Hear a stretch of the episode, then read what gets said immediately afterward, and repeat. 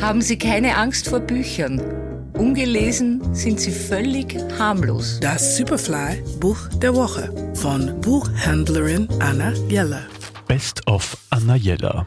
Mit meinem ersten selbstverdienten Nachhilfegeld habe ich mir vor Jahrzehnten, muss ich ja jetzt schon fast sagen, einen Roman gekauft von François Sagan, Ein gewisses Lächeln, jetzt lieferbar als Wagenbach-Taschenbuch. Das ist eine Liebesgeschichte in Zeiten des Existenzialismus. Die junge Dominique studiert an der Sorbonne in Paris, ist ziemlich gelangweilt, hat eine Affäre mit Bertrand, also einem Studienkollegen. Der ist zwar schön und, und handsam, aber so die große Liebe ist es jetzt nicht wirklich. Eines Tages stellt ihr dieser Bertrand seinen Onkel vor, den Luc, der ist natürlich um einiges älter, ist so ein richtiger Mann von Welt, ist gut verheiratet, hat auch eine wirklich warmherzige, liebevolle, nette Frau und so schnell kann die Dominik gar nicht schauen, ist sie hoffnungslos in diesen Luc verliebt. Sie verbringt dann mit ihm zwei Wochen an der Riviera und als diese zwei Wochen vorbei sind, ist es für Luc